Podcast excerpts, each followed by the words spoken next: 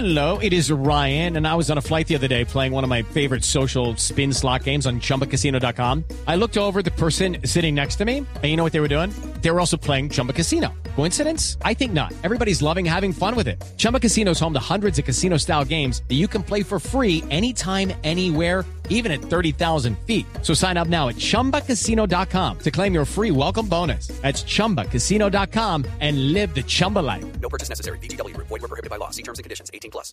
Yo tengo una cifra antes de Dele, sálvela. hasta que se recupere.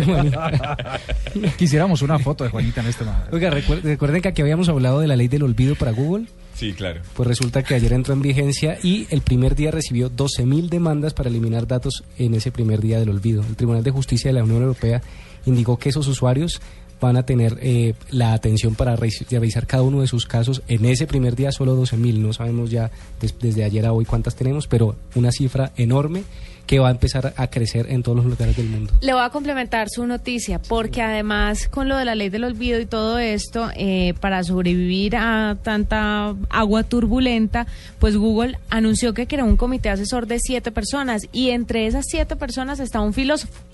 Un filósofo que va a decidir qué es lo que se debe borrar éticamente hablando.